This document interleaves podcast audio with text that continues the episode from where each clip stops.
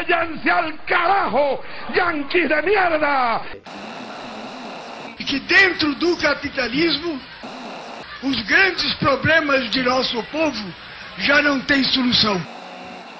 A coluna. A coluna. A coluna. A coluna. A coluna. A coluna. A coluna. Começa agora o seu podcast com análises políticas com Michele de Mello, diretamente de Caracas. Giovanni Simon, diretamente de São Petersburgo.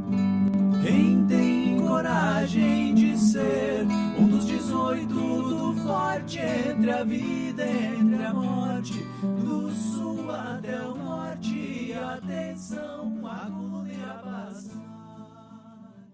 Bom dia, boa tarde, boa noite. Começa agora mais um episódio do podcast A Coluna e a gente vai debater hoje a questão da Colômbia com dois convidados muito especiais, o camarada do Polo Comunista Luiz Carlos Prestes Cauê Graef e o pesquisador e militante dos direitos humanos Maurício Avares, que também é colombiano, que vai nos trazer aqui muitas informações e muito um debate bastante interessante sobre o que é hoje, né, a situação da Colômbia após a questão da, das negociações de paz, né, toda a situação do terrorismo de Estado que já existe há décadas naquele nesse país vizinho aqui do Brasil e que vive uma situação bastante complicada, né? As lutas sociais lá vivem uma situação bastante complexa, bastante dura há muito tempo, né?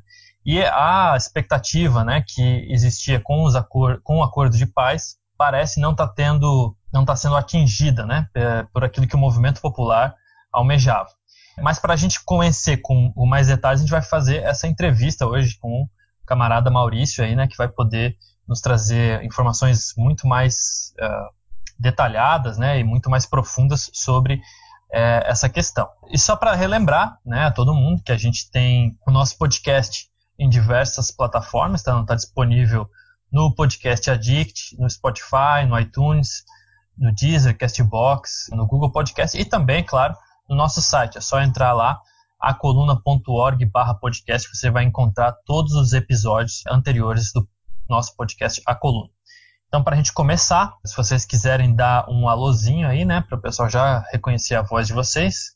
Bom, primeiro agradecer aí neste espaço da coluna e também dar umas saudações para todas as pessoas que nos estão escutando. É um prazer poder estar aqui debatendo com vocês.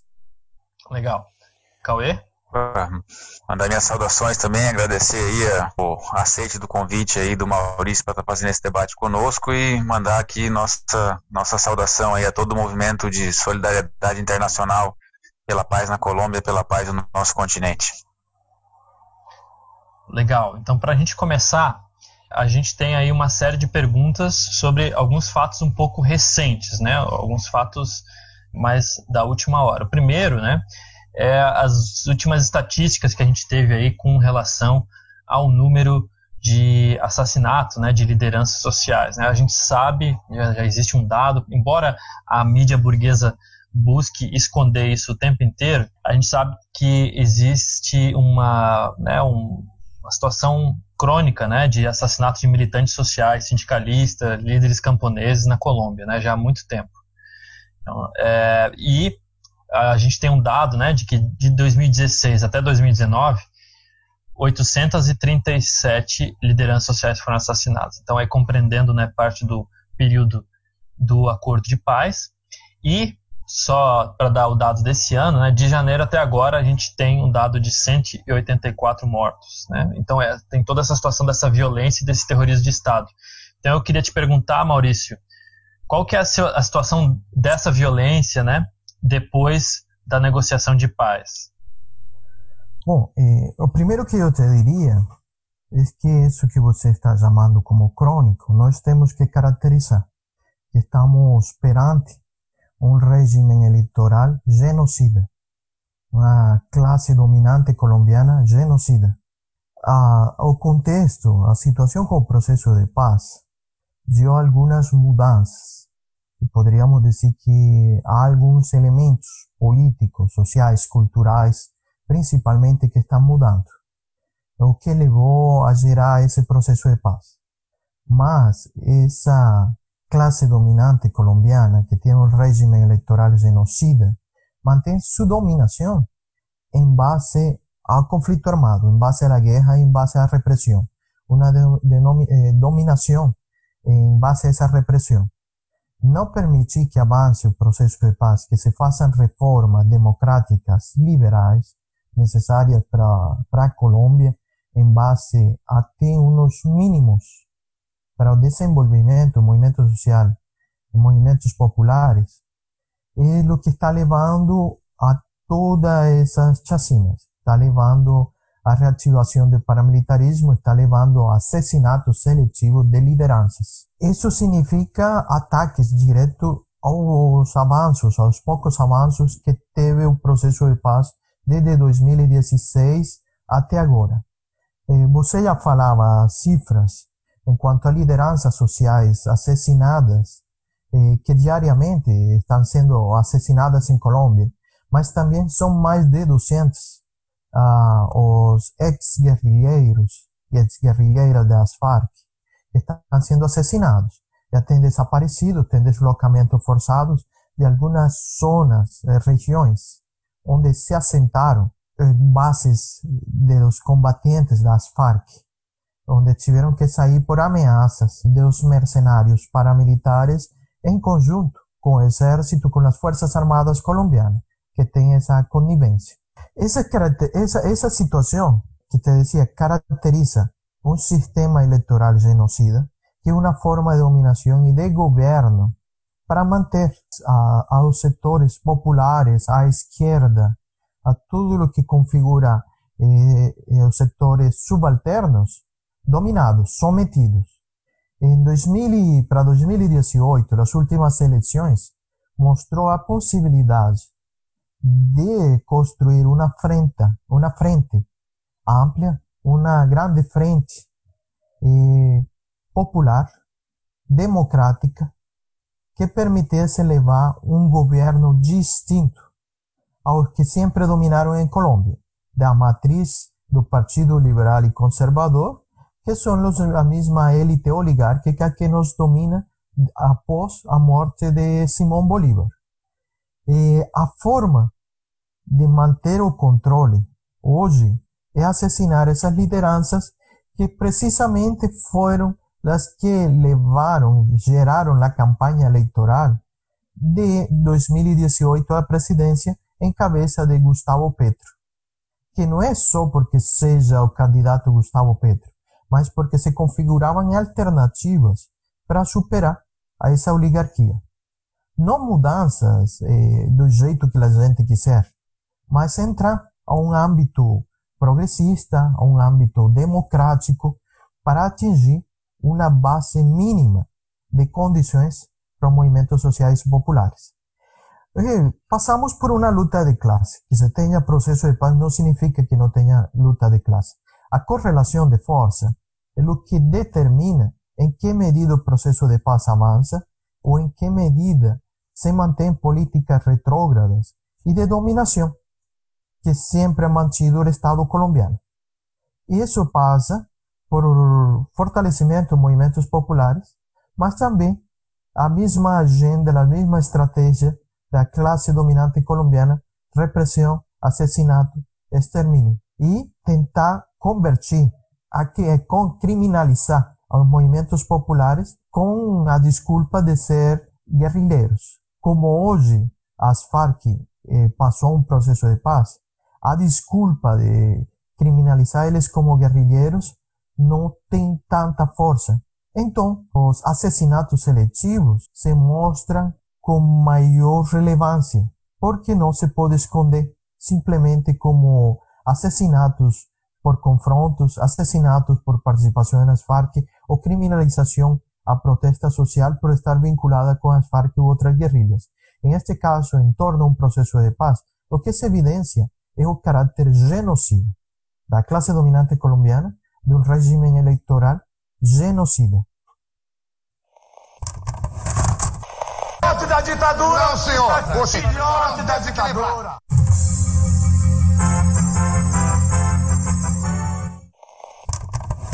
Tudo na Globo é tendencioso e manipulado, e manipulado, e manipulado.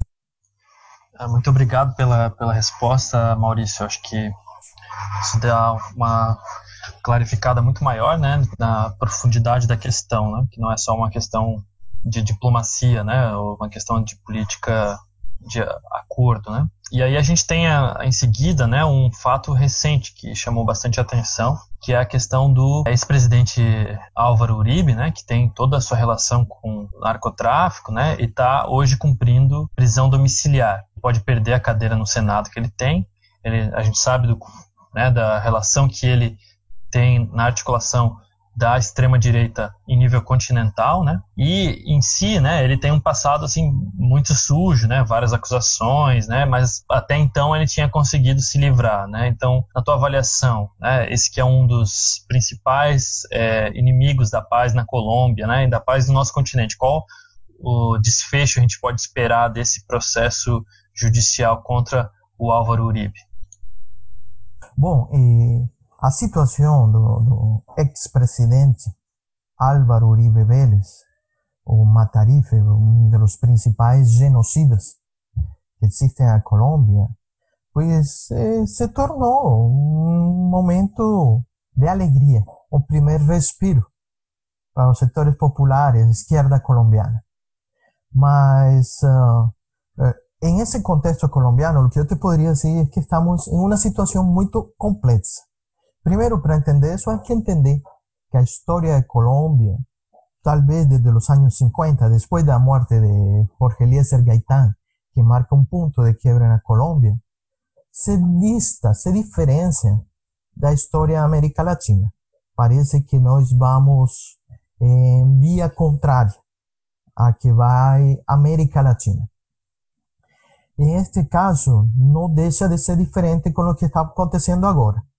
Por un lado, há mudanças políticas, sociais, culturais que te decía, mas ainda no campo simbólico.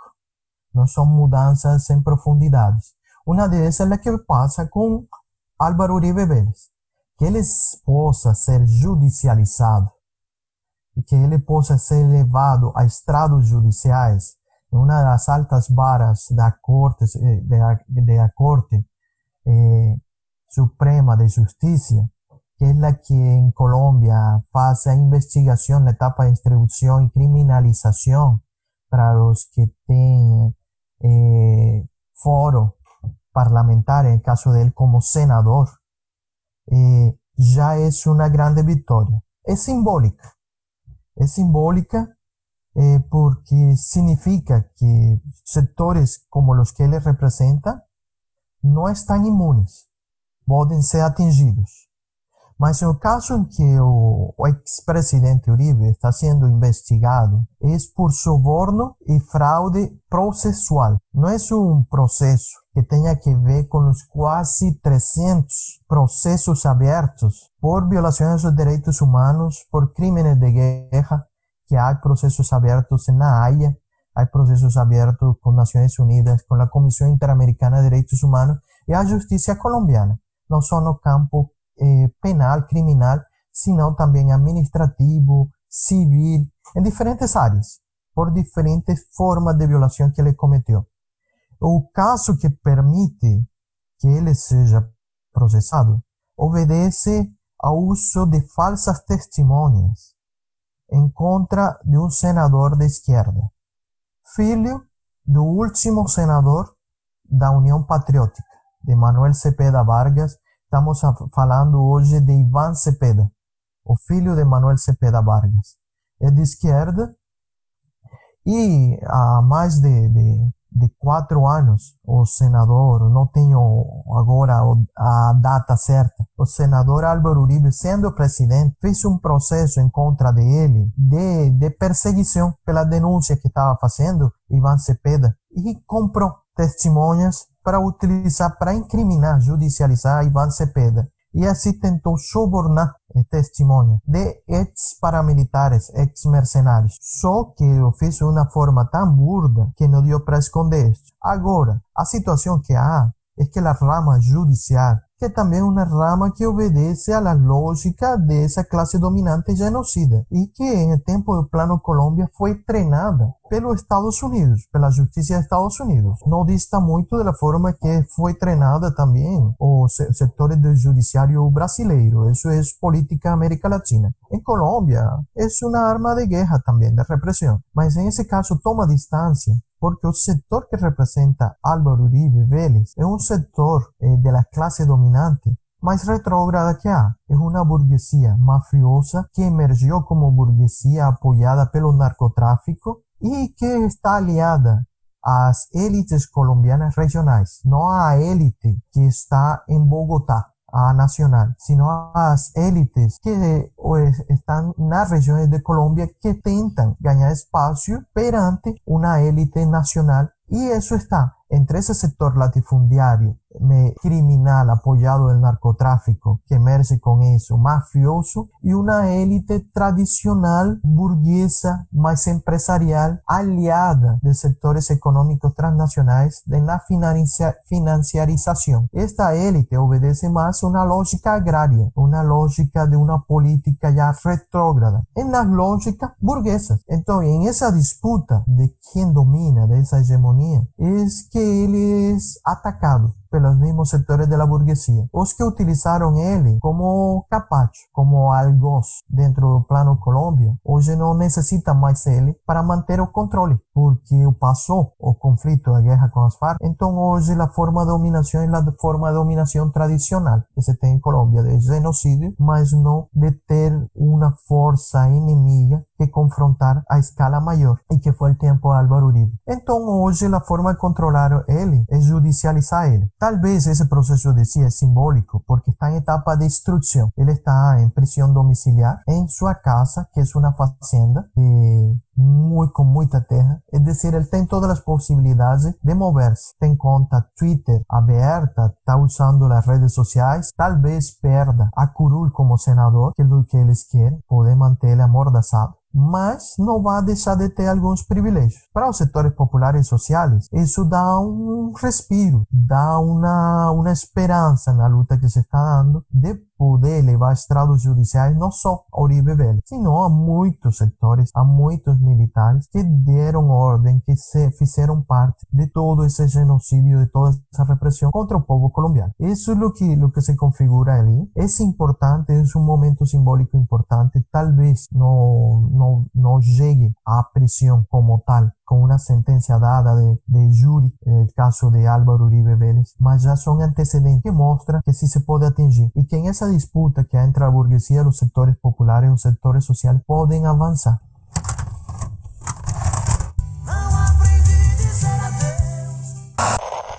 Ayer estuvo el diablo aquí, en este mismo lugar. Huele a azufre todavía.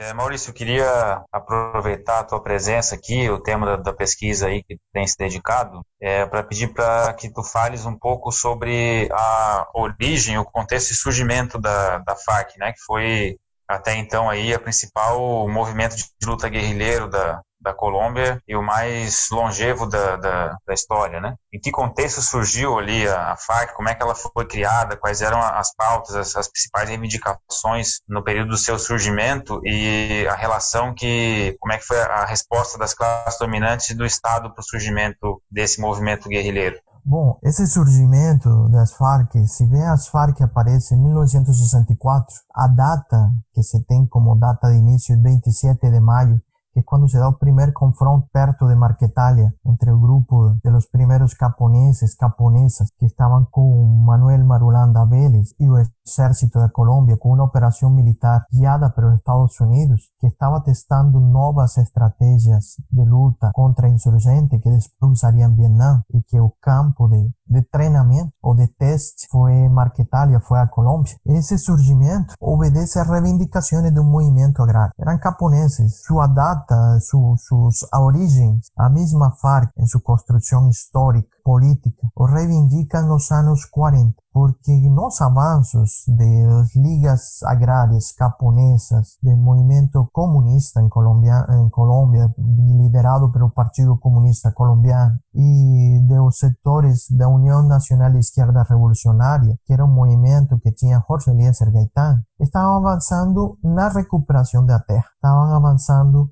en la construcción de, de reforma agraria popular por parte de sectores japoneses colombianos. Eso fue reprimido. al partido de Gaitán, ese movimiento de Gaitán, fue exterminado, más de 300 mil muertos. Y también fue reprimido y perseguido las bases agrarias del Partido Comunista, las ligas agrarias. Los que sobrevivieron eh, tomaron ejemplo de Luis Carlos Pres, subieron a la montaña en Colombia, sacar, tiraron las familias que tenían de apoyo y hicieron una grande columna en marcha. Só que en Colombia esa columna pasó a Cordillera de los Andes, que está en la parte de Colombia. Eh, pasó un mato y se escondió un punto que se llama Davis. En ese punto es donde comenzaron a cualificarse. A experiencia llevó a los japoneses a aprender cuáles eran los niveles de represión del Estado y a tomar posiciones más de lucha de clase, más una posición eh, no solo de autodefensa, porque a principio como ligas agrarias eles buscaban defenderse. E a orientação do Partido Comunista é gerar autodefensa e se fala da combinação das formas de luta. Poder fazer luta sindical, poder fazer luta estudantil, onde se deram as condições, mas onde não se dão as condições, fazer autodefensa, pegar em arma e defender-se. Mas a repressão levou a um ponto tal que levou a que os japoneses se convirtieran em grupos móveis de,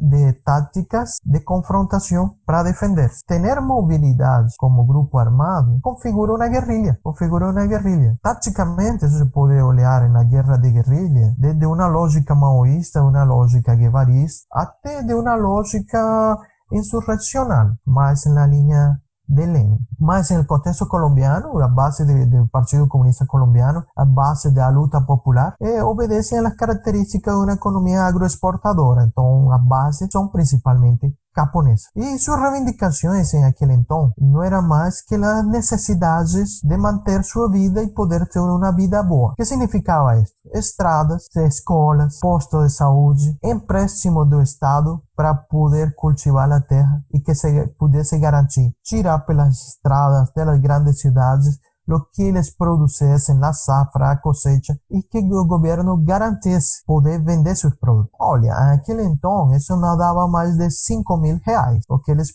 pediam em demanda em 1963, 64, liderados por Manuel Marulanda Vélez, entre outras lideranças, Ciro Trujillo, os primeiros marquetalianos. A resposta do Estado, como decía, se dio un test, un plano de Estados Unidos de luta contra insurgente, foi uma operação militar que levou mais de 16 mil soldados, mais de un mes de bombardeo aviones apoyados dirigidos por los Estados Unidos en la región de Marquetalia. Esa región en verdad hacía parte de una grande fazenda de políticos conservadores del Partido Conservador. Y por esa región, que es una región afastada, una región muy rural, iba a pasar perto una estrada. Entonces era más fácil tirar a los japoneses, asesinar a los japoneses como ya era una práctica, y es una práctica habitual de la clase dominante colombiana, que atender sus demandas. Só que ellos no esperaron que 47 personas resistiesen entre hombres y mujeres y que se constituyeran en una guerrilla móvil, que después en 66 toma el nombre de Fuerzas Armadas Revolucionarias de Colombia, que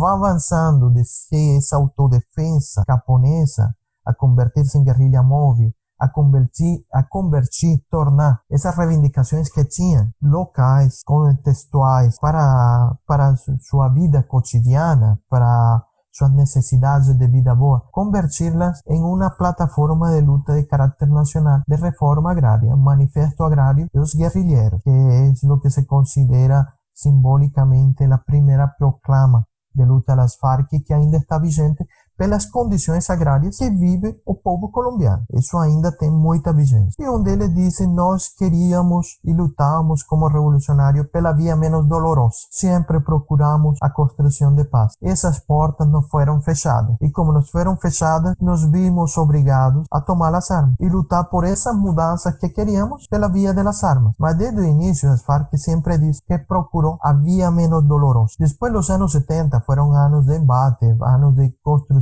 de avanço, retrocesso, até que nos 77 as condições de Colômbia mudam. O movimento popular torna um caráter mais urbano. O contexto América Latina vai mudar também com a revolução em Nicarágua, isso dá um novo respiro para o movimento popular de esquerda colombiana. E para a sétima conferência, que é a principal instância das Farc, em 1983, considera que se pode construir um exército popular e poder ter um plano para a toma do poder pela via armada, mas mantendo então duas vias que são a origem das Farc. A via menos dolorosa, que eles consideram que não exclui, via menos dolorosa não exclui luta de classe, mas uma via que não leva a confrontação armada. A via menos dolorosa com processo de paz, com possibilidades eleitorais para atingir o governo, para constituir poder, ou na via armada. E assim se cria um plano estratégico, mantendo essas duas vias. Plano estratégico que inicialmente era de oito anos para a toma do poder, mas que também essa relação dialética de correlação de força obedece também a como se fortalece e como responde o inimigo. Em este caso, o Estado e as Forças Armadas do Estado. Esse plano estratégico se termina de desenvolver no a finais da década 80, como estavam pensando. Se termina de desenvolver a finais da década de 1990 quando as Farc, com o Bloco Oriental, o Bloco Sur, que é onde concentrava seu maior número de força militar, eh, passa de guerra de guerrilhas a guerra de movimento. que significa isso? Capaz de copar grandes áreas, tomar, administrar cidades, tomar bases militares e poder fazer o controle como administración de Estado en esa región, tentando sitiar a capital de Colombia, Bogotá. Alrededor de Bogotá, o legendario comandante Mono Jojoy tinha 28 frentes, e uma frente mínimo 300 combatentes. Tinha frente que tinha mais de mil combatentes. Então, eh, tem pesquisador em Colômbia que diz que para 1998 o Estado colombiano não tinha a capacidade de responder militarmente às Farc. E é um momento de intervenção do Plano Colômbia, de uma reengenharia das forças militares colombianas com a intervenção do imperialismo. Isso passa pela essa origem das Farc, as reivindicações camponesas, a luta agrária, que é a mesma luta agrária que se mantém hoje com os contextos atuais mas que se mantém pela reforma agrária de Colômbia, com a exclusão das élites colombianas, classe dominante genocida, que exclui os terceiros setores, que exclui a esquerda, que extermina a oposição popular social, que discrimina aos setores camponeses, aos afrodescendentes, aos setores indígenas, e que não permite que tenham futuro. Esa es la situación que le va a FARC que la toma las armas. Es la situación de su reivindicación, mas siempre pidiendo participação política e eleitoral. Muita gente esquece essa origem das Farc e por isso não entende o contexto em que se dá o processo de paz. A Farc desde sua origem sempre pediu negociar, sempre pediu participar politicamente, democraticamente, a via menos dolorosa. E isso sempre esteve presente dentro de seu plano estratégico. Na possibilidade que se fechassem as vias da construção democrática, popular, pacífica, em termos de, de a de clase, sin esquecer luta de clase. Se profundizaba en la luta militar, en la estrategia armada, mas dito por todos muitos comandantes das FARC e entendido nas escolas de formação das FARC por sua base guerrilheira, não era as FARC que estava pensando tomar o poder. As FARC se constituem retaguardia do movimento popular e social.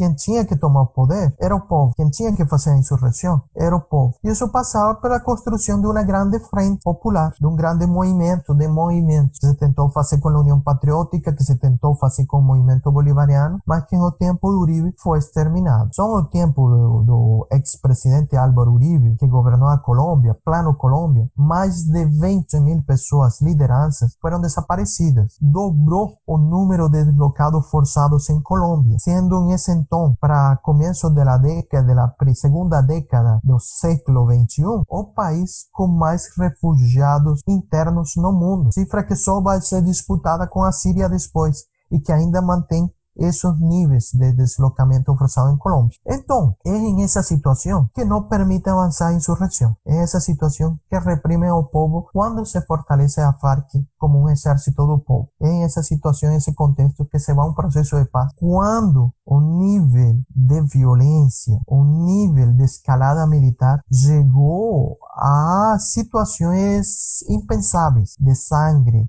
de horror, eh, situações de degradação que levava a um sofrimento extremo de setores sociais, de movimento popular e principalmente dos camponeses, camponesas colombianas, o que leva a gerar muitos clamores pela paz na Colômbia. Agora, enquanto ao programa agrário, enquanto à plataforma política das Farc, essa é vigente e se mantém como partido político. Sua estratégia se mantém dentro das condições atuais, que passa pela luta de, de, classes, que passa pela correlação de forças, em uma situação complexa em um momento que não está sendo fácil, em la disputa com as classes dominantes colombianas, mas também na construção do partido FARC.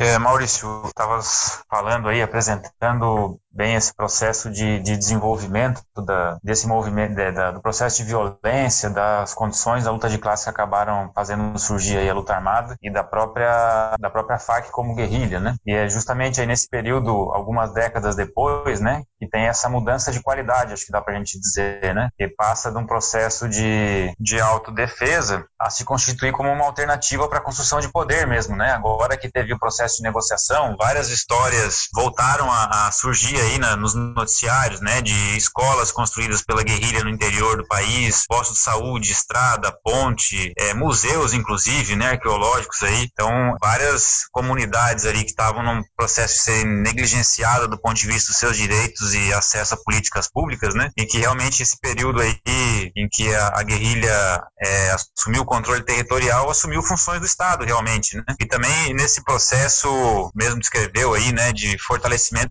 militar, é, tem uma experiência que sempre chamou muita atenção, que foi da tentativa de participação é, política institucional através da União Patriótica, né? Que foi mais uma aposta de tentar construir caminhos de paz, né, substituir a luta armada por uma via de, de, disputa institucional, né? Como é que foi esse período de participação ali da União Patriótica, né? Que foram as Farc, outras guerrilhas, né?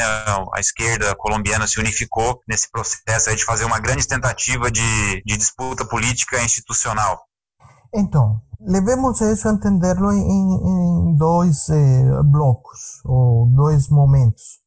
Primeiro, essa, essa construção das Farc como, como Estado, o, o levar a função de Estado, onde o Estado colombiano, com sua classe dominante, não chegava e só chega de forma repressiva, genocida. E a maioria dos setores colombianos, setores populares, sociais, dos setores subalternos, são excluídos. Em esses setores se constituiu o poder, as Farc, e não só as Farc, em Colômbia se, constitu se construíram pelo menos 16 processos de organizações guerrilheiras, pelas mesmas condições de rebeldia, de luta, de, de, de condições de repressão, de injustiça. Há mais, há mais processo de, de, de, de, de intento de construir guerrilhas, mas pelo menos 16 funcionaram, tiveram controle de algum território que não foi nacional, é no urbano ou rural. O caso das Farc foi até agora a que teve mais conotação política, militar e que conseguiu atingir ao Estado, conseguiu poder golpear a classe dominante e disputar o poder contra eles. Em muitas regiões, os professores, professoras eram os que os guerrilheiros que davam aula às crianças, quem resolvia os problemas de litígios, se um animal doméstico se comia os cultivos do vizinho, como resolver isso, disputas de cercas, eh, disputas eh, de violência na família, de violência contra as mulheres, como resolver isso. Esse, esse papel eu fiz as Farc. Os médicos das Farc eram os médicos da comunidade. As Farc criou, se fala hoje, de uma universidade popular de medicina. Como preparou empiricamente para poder ter a quantidade de médicos, eh, pessoal de enfermeria para os confrontos armados, para os feridos, que também era para poder apoiar as comunidades. Métodos de alfabetização próprio que tem bases em Paulo Freire, mas que se desenvolveram no contexto de FARC, de poder alfabetizar a toda a guerrilheirada. Se você olha o censo que se fez pela Universidade Nacional da Colômbia, que fala censo socioeconômico, que fala dos guerrilheiros, guerrilheiras das FARC que foram a processo de paz, você vai ver que o 95% da tropa das Farc é alfabetizada, mas que muitos deles una porcentaje muy alta, no fue ni siquiera al colegio. Entonces fue alfabetizada, fue educada por las mismas FARC. En su método de educación, de eso se está haciendo pesquisa. Eh, acompañamiento de las comunidades, administración de gobierno. En muchas regiones se acabó con la prostitución, acabó con el problema de alcoólatras. Y no solo por la fuerza, mas por criar de fato reforma agrária, condições de vida melhor. Teve regiões onde se preservaram arqueologia, se construiu um museu em segredo para poder preservar todos os elementos arqueológicos de comunidades indígenas no Cauca. Tem pesquisadores de outros países que eh, descobriram novos animais, novas plantas na botânica. Depois que as Farc fez o processo de paz. E ele diz, não é que não podíamos entrar nas regiões que estavam as Farc, não é que eles não, não nos permitiam pesquisar, é que eles, a estar em essas regiões, protegiam esses animais, protegiam essa fauna, protegiam essa flora. E se esses animais hoje existem, se essa flora hoje existe, é porque tinha presença das Farc. Tem uma rã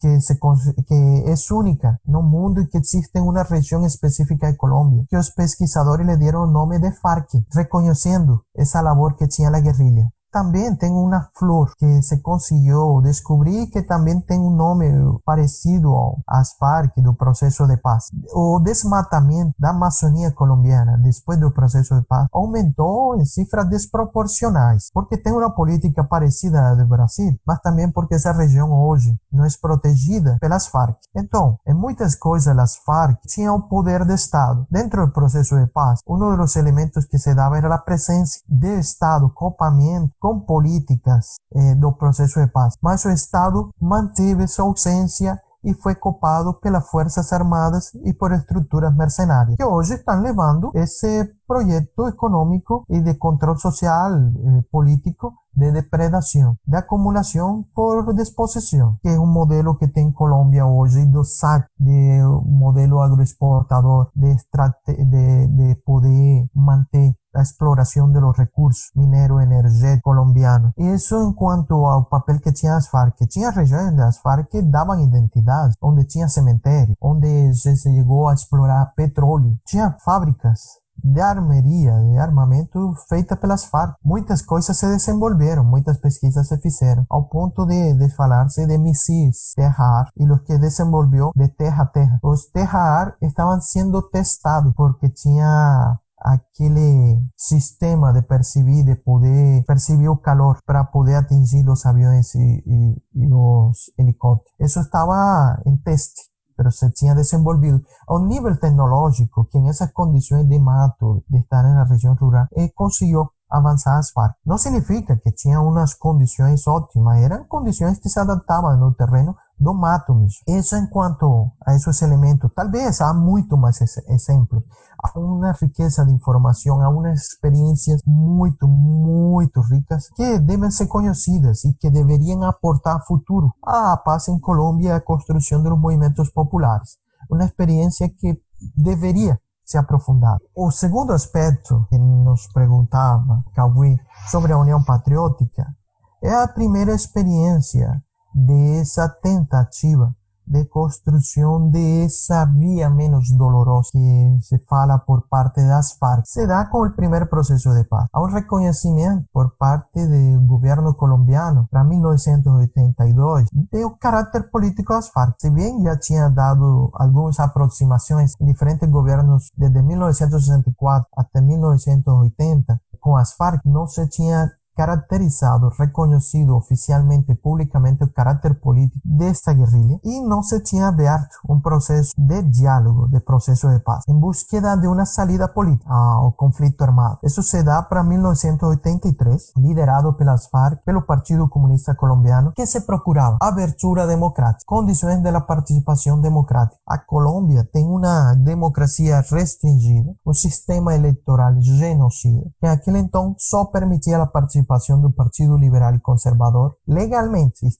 institucionalmente. Hoje mantém a matriz de liberais e conservadores de fato pela repressão. Em aquele então era legal, institucionalmente só participavam liberais e conservadores. Só se davam as condições para eles dois. Participação de terceiros partidos, uma nova constituição porque a constitución política que tinha Colombia era de 1886, un estatuto de oposición, elección popular de prefeitos, de gobernadores, porque los prefeitos y gobernadores eran nomeados a dedo por los políticos que, que tinham mais votos en esas regiones. Es decir, eh, un coronelismo, lo que nós falamos lá de, de casas electorales. Los que gobernaban, los que mandaban por poder en alguna región definían los prefeitos y gobernadores. Entonces, esa mudanza se pedía abertura democrática. E o que as Farc pediam nesse processo de paz era estabilidade política para construir um movimento político amplo, econômica para manter esse, esse partido político e social para deixar as armas. Essa era a agenda de negociação das Farc nos anos 80. E se criou um movimento amplo que queria abertura democrática, que queria participação democrática que não fosse só exclusiva para liberais e conservadores. Isso gerou um movimento muito amplo que não só tinha as Farc e o Partido Comunista inclusive setores que se consideraban del Partido Conservador y Liberal entraron a hacer parte de la Unión Patriótica. Y la Unión Patriótica en menos de un año se convirtió en la tercera fuerza electoral en Colombia, con un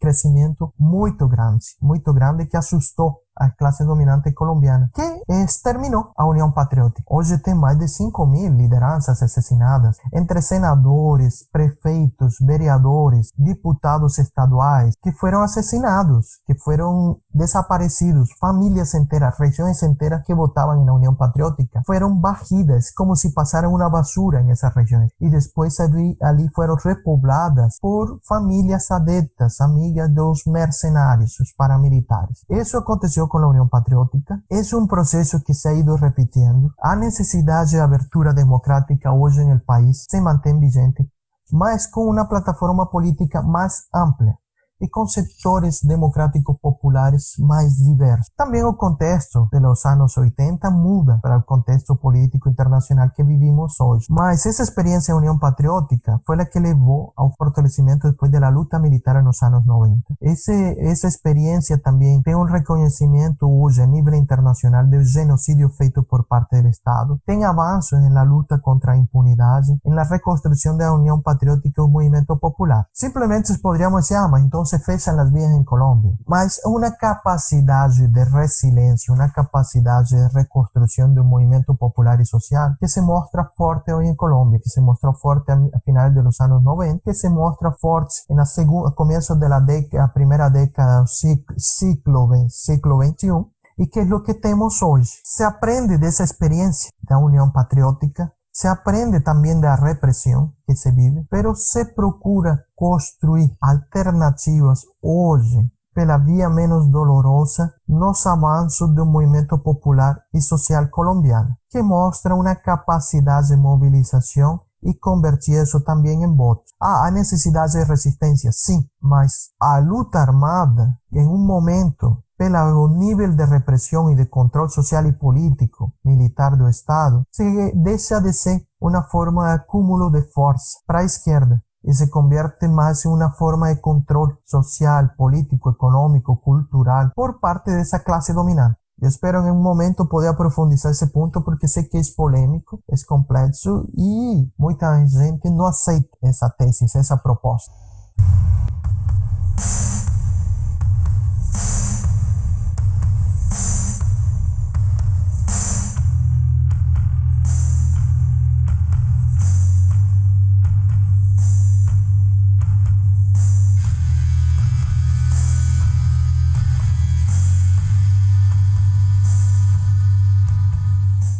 Última questão, Maurício, antes da gente entrar propriamente ali no, no processo de, de, dos acordos, da negociação que começou, teve assinatura ali em 2016, que, que ela é, é um assunto, é um assunto chave para compreender por que é tão difícil estabelecer paz na, na, na Colômbia, né? Você falou ali do, dos anos 80, né? Todas essas a, a, surgimento da União Patriótica, o assassinato, a intensificação da violência naquele período ali, né? É, e esse período ele é, ele é marcado no nosso continente também pelo crescimento do narcotráfico, né? A gente hoje sabe, é bastante conhecido, tem inclusive filme aí no Netflix com Tom Cruise, né, o ator lá do Missão Impossível, é que descreve aquele o processo ali em que o, a produção de, de cocaína é aumentando na América do Sul e tendo como grande mercado o, os Estados Unidos, né? E como a CIA e outras estruturas do Estado norte-americano é, manejaram o processo de construir as rotas de transporte, o sistema de distribuição da cocaína nos Estados Unidos ali na época do governo Reagan, né? É, como uma forma de financiar a contra-revolução ali na Nicarágua, né? E no resto do continente. E aí eu queria te perguntar, né? Esse esse momento de, de, grande crescimento do narcotráfico, né? Se a gente vai olhar ali, ele caminha junto com o aumento e a intensificação das relações entre o governo dos Estados Unidos e o governo da Colômbia, né? As bases militares começam a, a aparecer a presença dos Estados Unidos na política da Colômbia, na, na, na estrutura militar e de segurança da, da, Colômbia, né? Embora tenha o um discurso, né, de que os Estados Unidos começam a aparecer para controlar o narcotráfico, se a gente vai olhar as estatísticas, os números todos caminham para a mesma direção, né? Aumento do narcotráfico junto com o aumento da, inter, da, da intervenção militar e política dos Estados Unidos, né? Como é que esse, esse cenário aí do, dos final do, do, do, século XX na Colômbia, né? Como é que se dá essa relação da Colômbia com os Estados Unidos? Como é que muda a, a, o processo político, a luta de classes na Colômbia com esse elemento aí relativamente novo né? de, uma, de uma presença maior do dinheiro do narcotráfico e dos americanos aí na Colômbia? Bom, eh, essa situação do narcotráfico A Colombia el narcotráfico comienza con fuerza a finales de los años 70, al tiempo en que se fortalece el movimiento popular, al tiempo en que se fortalece también la insurgencia armada en la Colombia. Y es una política de Estados Unidos. Los casos de Nicaragua, América Central muestran eso. A Colombia también significó el fortalecimiento de las estructuras mercenarias como una política eh, contrainsurgente, la doctrina de seguridad nacional de Estados Unidos aplicada en la Colombia, en las condiciones de Colombia. Esa política contrainsurgente también permitió una clase dominante, un sector de la clase dominante colombiana, apropiación ilegal de la teja, un modelo, desenvolver un modelo económico ya no con el café que entra a entrar eh, em crise econômica, mas que vai permitir que a Colômbia En momentos de crisis de la década perdida económica de los años 80 por la deuda externa, América Latina, Colombia se mantenga con una economía estable. Ese es un nivel que llega el narcotráfico en Colombia con el Estado colombiano y con una clase dominante colombiana que se va a financiar de un narcotráfico y de un sector de esa burguesía que va a utilizar las estructuras paramilitares con una forma eh, de clientelismo electoral armado, mas también de apropiación ilegal de tierra, de acumulación por despossessão e que é um modelo que se mantém até hoje. Eu, se diz e se leva a dizer que primeiro, inicialmente nos anos 80, no governo de Ronald Reagan, que são, nar são narcoguerrillas, depois quando passa a Guerra Fria, que já não se pode falar então dessa luta de classe por o fim da história, se começa a falar de terrorismo, então são narcoterroristas, como a forma de poder justificar a repressão, os movimentos populares e a insurgência armada na Colômbia en América Latina. Y con esa disculpa, con ese discurso es que se gera el Plano Colón para, para combatir el narcotráfico. Y que en verdad eso significó lucha armada con intervención e imperialismo directo de Estados Unidos en la Colombia, principalmente con la FARC, contra as Farc e repressão ao movimento social e popular. Esse discurso está vigente. O plano Colômbia na Colômbia está vigente. E a partir de isso se cria imaginários, mas uma política, uma economia que foi permeada pelo narcotráfico, introduzida pelos Estados Unidos como forma de dominação e repressão dessa classe dominante colombiana genocida, que mantém em um de seus elementos de controle e de repressão o narcotráfico. Já entrando então no processo de negociação, eu lembro, né, o documento é público aí, tem os vídeos na internet para quem quiser consultar, né? O primeiro pronunciamento oficial da comissão de negociação da FARC ficou bem marcado né, no, no, seu discurso, na sua reivindicação, né, de como tocar o processo de negociação, de que era necessário estarem na mesa, né, ter na mesa a presença de outros atores políticos, né, um movimento popular organizado, sindical, estudantil, porque o entendimento da, da FARC era de que ali não estava se discutindo apenas o processo de, de cessar fogo, de reincorporação da, do, da, dos guerrilheiros à vida legal, né, mas de tratar as questões programáticas, digamos assim, né, que levaram ao surgimento da luta armada, que mantiveram a luta armada na Colômbia. Né. Nesse processo de, de, de negociação pública, o debate, como estava acontecendo ali, é, como é que ele foi recebido, que expectativas que ele gerou na Colômbia naqueles anos de negociação? Bom, quando as Farc vão ao processo de paz, isso é, eu registro isso a partir de entrevista na maioria de da comandância das Farc, de partido, de hoje como força alternativa, eu tive a possibilidade de fazer entrevistas com eles e eles, em sua maioria, reconhecem que havia clamor, palavra que usam é clamor, setores dos movimentos sociais populares colombianos pedindo paz, dizendo estamos cansados do conflito armado, não temos mais capacidade de manter-nos com essa degradação que há a forma de represión que nos mantiene el Estado. Hay que ir a proceso de paz. Esto más a nivel urbano. La Colombia se convirtió en un país más urbano que rural, también por el deslocamiento forzado. Hay regiones específicas en Colombia, principalmente rural, donde el nivel de resistencia es alto, donde la forma de autogobierno es fuerte y que tiene otras características para la lucha armada, principalmente de resistencia. Resistencia no significa construcción de poder alternativo en cuanto a atingir a clase dominante, en cuanto a disputar el poder con él. Eso es diferente, tomar el poder en la Colombia, sino de resistencias locales. Eso es importante, pero no atinge ese proyecto nacional. Eso es un elemento que elevó esos clamores de paz, la exigencia de movimientos populares sociales a una salida, a negociar el proceso de paz, pero un nivel de degradación. Otro elemento que elevó a eso es que las percibió o nivel de control que tinha por parte do Estado e como, embora mantinha sua capacidade militar, não conseguia avançar estrategicamente a fazer a insurreição, porque os movimentos sociais e populares estavam sendo controlados em essa lógica de mercenário da estrutura genocida do Estado, o qual não permitia, por um lado, que se bem o imperialismo e o exército colombiano, as forças armadas, derrotassem as Farc, tampouco permitiam às Farc avançar a insurrección. Y en eso, como un empate mutuamente doloroso, como lo llamaron algunos pesquisadores, esa, en esa guerra asimétrica, pues lo que llevaba era una degradación permanente y a necesidad de establecer más una agenda política que siempre se teve dentro de ese plano estratégico. Y eso llevó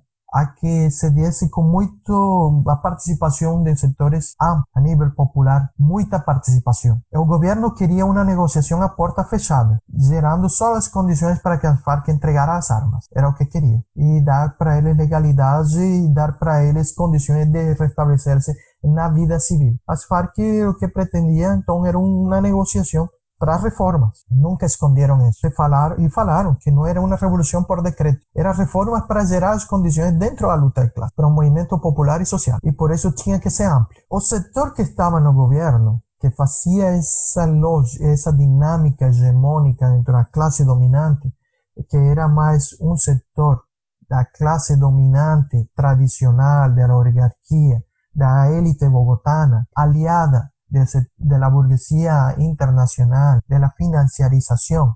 Quería un proceso de paz, quería adecuar el país para las nuevas necesidades económicas, de extractivismo, de monocultura, poder llegar en las regiones donde no podía llegar porque eran controladas por las FARC. En esas condiciones que las FARC va a negociar, o que fica en disputa es un modelo económico, a reforma agraria. Y entendiéndose que el proceso de paz se consigue consolidar, se consigue hacer que tenga cumplimiento, que se efective una correlación de fuerza, como disputa de luta de clase. Mas ali hay dos momentos. Un, aceptación del proceso de paz. El sector que obedecía Uribe, a esa burguesía aliada de narcotráfico, de, de élites regionales, no estaba en el gobierno. Volta en el gobierno após o proceso de paz con el presidente Iván Duque. Muda a correlación de fuerza. Entonces, eso también significa otro momento. Si bien a un consenso se consigue, consigue la burguesía de las élites nacionales, de ese sector aliado a la burguesía financiera internacional, de la financiarización internacional, consigue generar las condiciones para un proceso de paz que ellos también necesitaban. No hay consenso para la implementación para efetivar o acuerdo de paz. A esos sectores quieren ese, acuerdo de paz para garantir o investimento internacional nas regiões de Colômbia. As Farc e os sectores do movimento popular querem a efetivação do processo de paz para gerar as condições de luta popular, luta social. por vía menos dolorosa, a luta de clase. Ese sector que está en el gobierno no le interesa eso para mantener una forma de dominación por medio de la represión genocida y para mantener un modelo económico de esa, eh, de esa acumulación por despojo que se mantiene en Colombia aliada al narcotráfico. Y eso es lo que hay. El proceso de paz llevó, con el acuerdo, a unas mudanzas político-culturales. Si bien no avanzó en un nivel que as FARC esperaba, ya se dieron algunas mudanzas. Esas mudanzas llevan a que sectores del movimiento social y popular se apropien del acuerdo de paz, lo tomen como propio, defiendan las banderas que hay de, de luta allí. ¿En qué medida se consigue efectivar eso? En la medida que la correlación de fuerza avance para los sectores populares, avance para los sectores sociales de izquierda. Si eso no acontece, lo que vamos a tener es la perfidia. Lo que vamos a tener allí es la forma en que el gobierno trae al pueblo colombiano el proceso de paz. Eso también significa avanzar en el proceso de paz está pidiendo Ejército de Liberación Nacional, la segunda guerrilla que hay en Colombia, para la construcción de una paz completa que se fala hoy.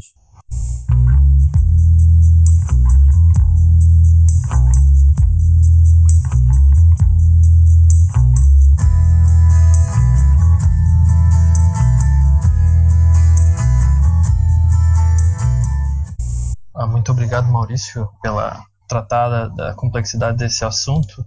E aí, para a gente já assim, caminhando para o final, né? Até porque as nossas últimas perguntas elas são bem correlatas, né? E aí tu também já coloca aí as tuas, tuas, tuas últimas avaliações nesse, nessa questão que a gente queria perguntar é, diante né, desse processo né, de reincorporação né, dos, da guerrilheirada e as ações né, do Estado assumidas né, para efetivar esse acordo de paz, como é que está esse processo, né? E também como que a, a, a FARC está se colocando, essa nova FARC, né, está se colocando como um partido político legal, né? E qual que é a perspectiva política dada para isso, né? Então, são, são duas coisas que estão bastante próximas, eu imagino, e que podem ser podem ser relacionadas aí, né? Que com certeza é uma pergunta bastante complexa, né? Mas é uma, é uma coisa que, enfim, é, um, é, um, é uma situação que eu imagino sem precedentes na, na, América Latina e talvez no mundo, em algum grau, e que também bastante complexo de se analisar. Vou iniciar por, por isso que tu diz no, no final, eh, lo de ser elementos sem precedentes no mundo. As Farc tentou fazer um processo de paz, não com um modelo tradicional, deixar as armas, desmovilizar y reincorporación a vida civil, o DDR, que se fala. Mas que se falou de desação de armas en, en bloco en construcción comunitaria. Esa construcción que tem as FARC como guerrillerada, que se entiende como familia fariana, la construcción de nuevos povoados, de incorporarse con, con sectores sociales y populares, donde siempre se ve presencia y eh, hacerlo de forma grupal, no individual, y hacerlo de forma gradativa. También no son una sola entrega. Y no, y no da las armas para las Fuerzas Armadas colombianas ni para el Estado colombiano, porque las no fue derrotado. Por eso es que se hace entrega de armas es simbólicamente y, bueno, de fato para las Naciones Unidas. Só que eso es dialéctico, ¿no? eso muda. Y lo que era ese proceso o gobierno actual de Colombia lo está mudando, lo está elevando a perfidia, que es la forma en que está violando el proceso de paz. Un, un, un acuerdo que toma carácter internacional por el acompañamiento de la comunidad internacional, de la participación de Naciones Unidas, más la lógica burguesa, y que también hay que entender eso, que está en una lógica burguesa y que precisa lucha de clases. Se generó mucha expectativa, a mayoría de, la base das Farc es base japonesa. Era poder ter condições de vida que nunca tiveram e que los levaram a tomar as armas. A guerrilheirada, em sua maioria, são japoneses, japonesas. É, tem gente que teve que ir para lá também porque eram perseguidos por ser liderança social, política, comunista. Mas a base das Farc é japonesa, é deslocada, é japoneses, japonesas que passavam fome, que não tinham terra, que eram reprimidos que eran exterminados y que toman las armas por eso y que se cualifican estando lá. Esa base quería esas mejores condiciones para construir alternativas socialistas, de povoados socialistas, e ali mostra como, de fato, as Farc construem alternativa à Nova Colômbia. Isso está sendo boicotado pelo mesmo governo e está sendo exterminado. Porém, do mesmo tempo, as Farc ha podido criar economia solidária, projeto de economia solidária, que diz não é a finalidade, mas são instrumentos que permitiriam avançar. E só que o mesmo partido passa por disputas internas, ataques desde fora do governo. Tem ainda alguns eh, militantes das Farc que estavam nas, nas cárceles da Colômbia, que estão nas cárceles que os juízes que têm que dar a revisão do processo penal para poder decretar a liberdade dessas pessoas, diz que por excessivo eh, trabalho, expedientes judiciais, ainda não puderam chegar nos processos de esses presos políticos das Farc. Então, se cria todo um instrumento burocrático, se cria uns instrumentos eh, da instituição colombiana que leva a que não avance o processo de paz, a que se gere umas situações na legalidade para romper o processo de paz. Isso é essa, situação que se dá. Mas eu diria que não todo é negativo.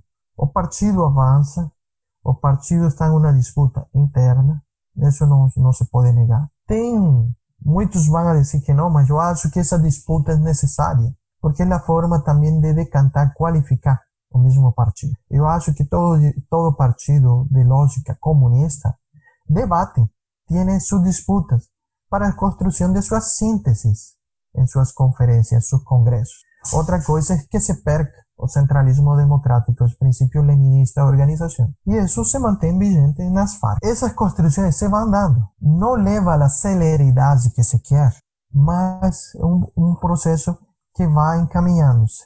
E não leva à celeridade porque o que todos os dias recebemos são golpes do Estado.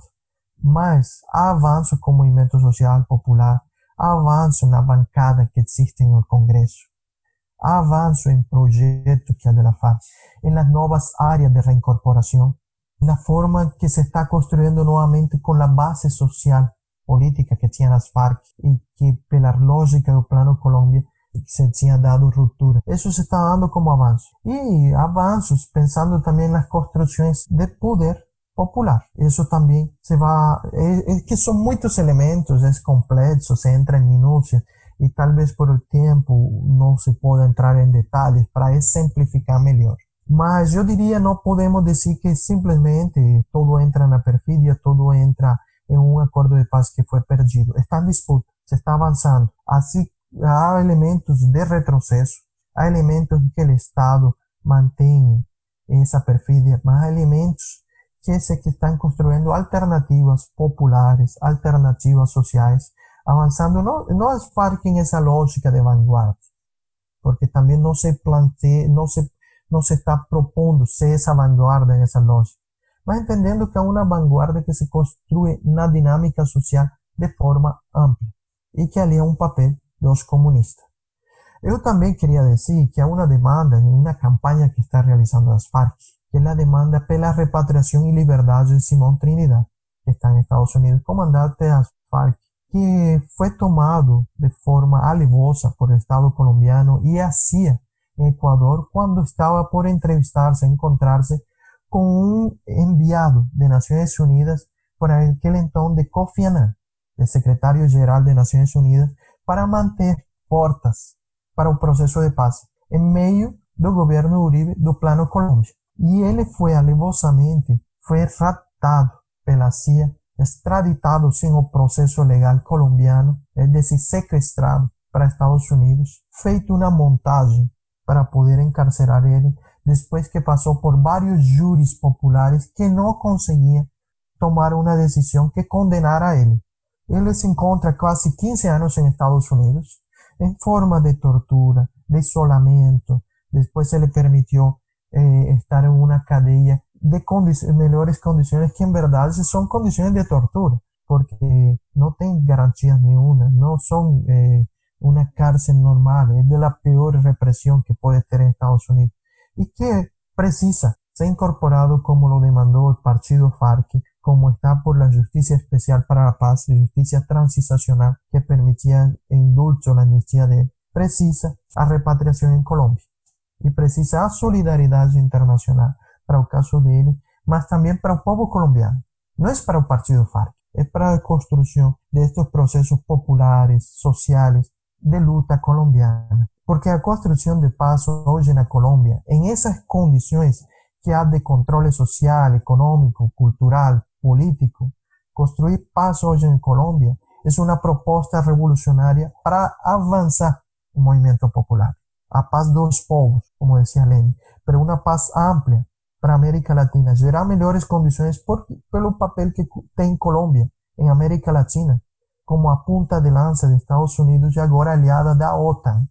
Entonces, construir paz en Colombia permite estabilizar mejor la situación de Venezuela, no estar amenazando permanentemente a Venezuela con invadir y poder amenazar ese gobierno revolucionario que es Venezuela, mas también significa no ter injerencia sobre los otros países de América Latina y no permitir avanzar los proyectos retrógrados, fascistas que se quieren establecer en América Latina. Es mudar la correlación de fuerza nuevamente al sector popular de América Latina. Por eso, construir paz en Colombia, hacer que la paz dé certo, una propuesta revolucionaria para Colombia e a paz de América.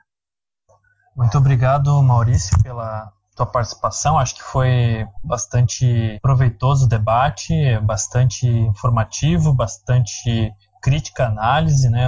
Trouxe elementos muito importantes, desde a questão mais recente, né, com relação ao processo de paz, também os aspectos históricos, né, trazidos aí sobre a, as origens da FARC e tal. Então, uh, quero te agradecer no, em nome do, né, do Polo Comunista Luiz Carlos Prestes, é, do portal A Coluna, que está né, coordenando esse, esse podcast. Vou deixar também a possibilidade do Cauê, né, da sua saudação. Então, aproveitar e agradecer aí a participação do Maurício, né? Dar parabéns aí pelo trabalho de pesquisa que ele está fazendo. Certamente vai ser muito útil para defesa da paz na Colômbia e deixar também recomendado aqui, né? O, todo o processo de negociação de paz teve uma cobertura bem completa da Telesur, que pode ser encontrado no seu site. E também, para quem é, consegue ler espanhol, recomendar o site da Indepaz, que é um instituto que está sempre monitorando os dados aí é, da violência, da perseguição dos movimentos sociais na Colômbia. É isso, valeu e até o próximo debate. E é isso, agradecer também aos nossos ouvintes, né, que estão aí participando, né, estão sempre acompanhando os nossos novos episódios e mandem sugestões, mandem sua opinião, né, sobre os debates que a gente faz, sobre né, o tema da, dos nossos episódios e que a gente está sempre aberto né, a receber aí o feedback né, dos, dos, nossos ouvintes. Então, se quiser dar um, uma última saudação, Maurício, fica à vontade. Bom, eh, Ivani, Cauê, eu quero agradecer a vocês por o espaço da coluna, agradecer ao Polo Comunista Luiz Carlos Preste, que sempre mostrou e mostra essa solidariedade com o povo colombiano, com as lutas populares. Agradecer a todas as pessoas que nos escutam, que participam, e está aberto a comentários, está aberto também a propostas. Nós queremos trabalhar, retomar com força essa solidariedade, a construção entre povos. Temos um espaço da Agenda Colômbia-Brasil, que o, Polo Luiz Carlos Prestes faz parte também nessa construção. É um, um tema muito complexo. Eh, que, que, tratamos eh, tem muitas aristas, muitos elementos e diariamente está escribiéndose esa historia. Es dinámica la luta de clase. Disculpen por, por cualquier elemento pelo portuñol y agradecer y abrir a seguir esa construcción. Muy obrigado. Obrigado a todas las personas que nos escuchan. Y, bueno, seguimos construyendo esa paz, la paz de los povos, seguimos en la luta. Então é isso, gente. Um grande abraço, né? E até a próxima.